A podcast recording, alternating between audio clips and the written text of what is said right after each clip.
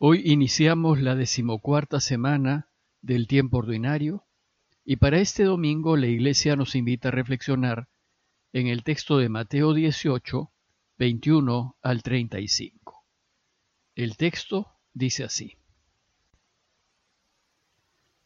En aquel tiempo se adelantó Pedro y preguntó a Jesús, Señor, si mi hermano me ofende, ¿cuántas veces lo tengo que perdonar? ¿Hasta siete veces? Jesús le contestó, No te digo hasta siete veces, sino hasta setenta veces siete. Y a propósito de esto, el reino de los cielos se parece a un rey que quiso ajustar las cuentas con sus empleados. Al empezar a ajustarlas, le presentaron uno que debía diez mil talentos. Como no tenía con qué pagar, el Señor mandó que lo vendieran a él con su mujer y sus hijos y todas sus posesiones, y que pagara así. El empleado arrojándose a sus pies le suplicaba diciendo, Ten paciencia conmigo y te lo pagaré todo. El Señor tuvo lástima de aquel empleado y lo dejó marchar, perdonándole la deuda. Pero al salir, el empleado aquel encontró a uno de sus compañeros que le debía cien denarios, y agarrándolo, lo estrangulaba diciendo, Págame lo que me debes. El compañero arrojándose a sus pies le rogaba diciendo, Ten paciencia conmigo y te lo pagaré. Pero él se negó y fue y lo metió en la cárcel hasta que pagara lo que debía. Sus compañeros al ver lo ocurrido quedaron consternados y fueron a contarle a su señor todo lo sucedido. Entonces el señor lo llamó y le dijo, Siervo malvado, Toda aquella deuda te la perdoné porque me lo pediste. ¿No debías tú también tener compasión de tu compañero como yo tuve compasión de ti? Y el Señor indignado lo entregó a los verdugos hasta que pagara toda la deuda. Lo mismo hará con ustedes, mi Padre del cielo, si cada cual no perdona de corazón a su hermano. El Evangelio de hoy nos enseña qué tenemos que hacer cuando somos las víctimas del pecado de otro. El tema pues del día es el perdón. La pregunta de Pedro es la que lleva a Jesús a iniciar esta enseñanza. Señor, si mi hermano me ofende, ¿cuántas veces lo tengo que perdonar?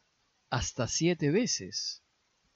Pedro pregunta cuántas veces hay que perdonar, pues en ese tiempo los rabí, es decir, los maestros de la ley, enseñaban que había que perdonar hasta tres veces. Pero Jesús había venido enseñando que el perdón es esencial si queremos que Dios reine. Luego parece que habría que perdonar más de tres veces. Pedro mismo se responde, aunque con una cierta duda irónica, diciendo algo así como, no me digas que tengo que perdonar hasta siete veces. Perdonar siete veces significa perdonar siempre, ya que siete es el número de la totalidad, de la plenitud. Y Jesús le va a responder diciéndole, no Pedro, no te digo que tienes que perdonar hasta siete veces, sino hasta setenta veces siete. Es decir, no solo tienes que perdonar siempre, sino tienes que perdonar siempre veces siempre. Tu perdón, Pedro, tiene que ser sin condiciones, sin límites, y nunca debes dejarlo de dar a la misma persona cuantas veces sea necesario. El argumento de Jesús es muy sencillo. Hay que perdonar siempre porque su Padre así lo hace con nosotros. Cuando hacemos lo que Dios no quiere y hacemos daño, le pedimos a Dios que nos perdone y Dios, sin dudar, nos perdona. Pues como dice el Salmo, el Señor es compasivo y misericordioso, lento a la ira y rico en clemencia. Luego, si Él nos perdona todo, lo menos que podemos hacer es imitarlo en ello. De no hacerlo seríamos unos verdaderos ingratos. Y como dice el final del Evangelio de hoy, mereceríamos ser entregados a los verdugos hasta que paguemos toda la deuda. Bueno, pues para explicarnos la necesidad de perdonar siempre, Jesús nos cuenta la parábola del rey que perdonó a uno que le debía muchísimo. El rey aquí representa a Dios, y Jesús nos quiere mostrar cómo es que su padre actúa.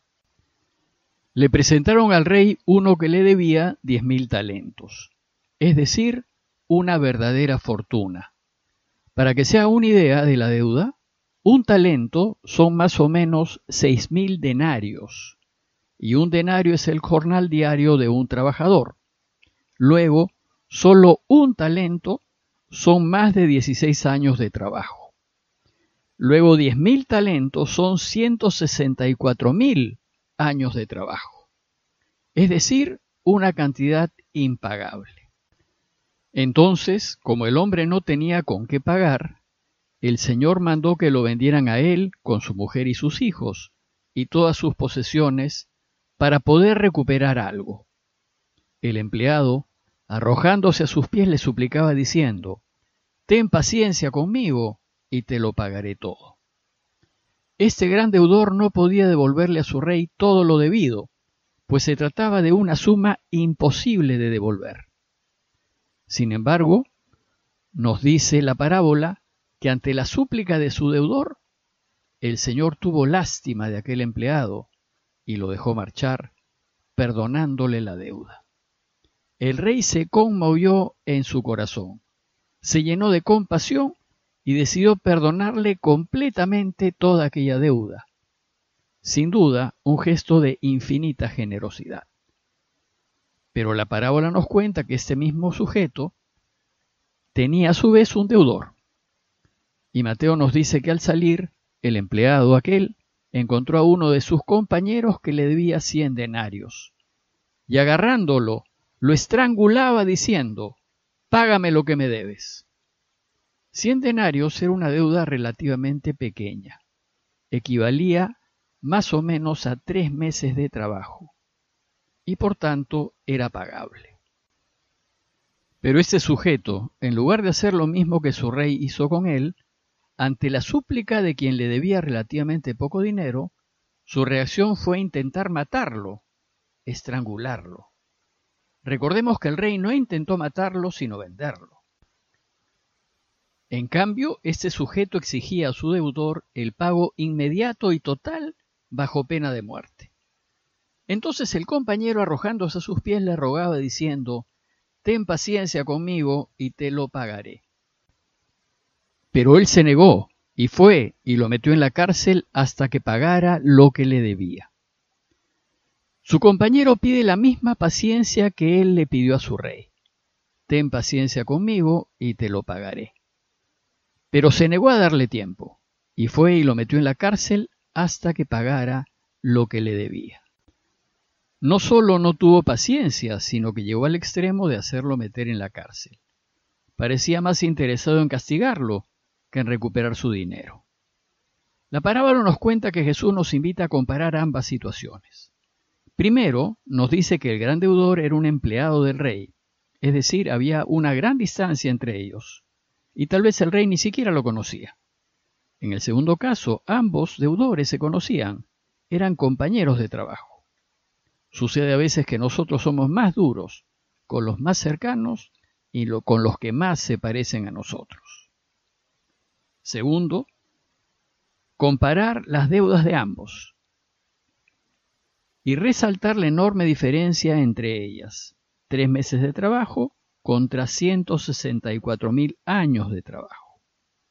Tercero, lo que ambos deudores piden es tiempo para pagar la deuda piden paciencia.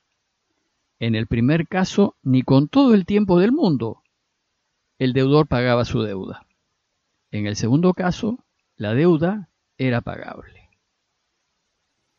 Finalmente, podemos comparar el final de la historia a fin de que veamos la ceguera y dureza del primer sujeto.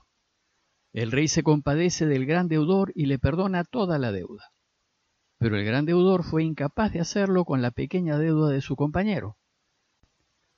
No solo mostró su insensibilidad y falta de compasión, sino su incapacidad de recordar, de tener presente su propia situación y su incapacidad de ponerse en el lugar del otro. A él le perdonaron todo, una fortuna, pero él no fue capaz de perdonar una deuda menor. Esta muestra tan grande de falta de compasión y de no tomar en cuenta lo que el rey había hecho con él, cuando estaba en la misma situación, causó un gran malestar y rechazo entre sus propios amigos. Sus compañeros, al ver lo ocurrido, quedaron consternados y fueron a contarle a su señor todo lo sucedido. El pueblo, la comunidad, se escandaliza siempre ante nuestra falta de sensibilidad. Y se lo van a contar al rey. El rey, dice la parábola, enterado de lo sucedido, reaccionó con amargura y le dijo, siervo malvado, toda aquella deuda te la perdoné porque me lo pediste. ¿No debías tú también tener compasión de tu compañero como yo tuve compasión de ti?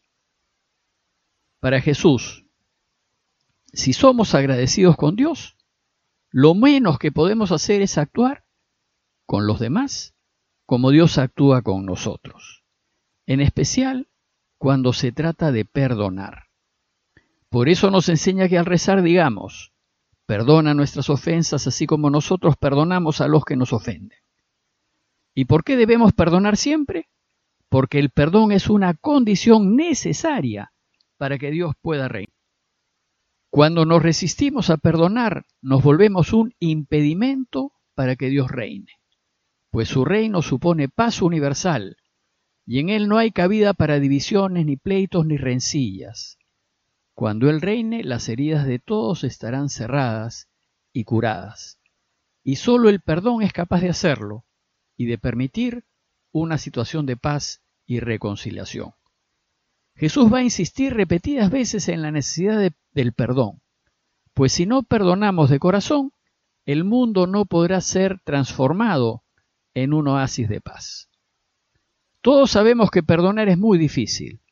Sin embargo, si queremos una vida feliz, tenemos que eliminar el rencor de nuestros corazones.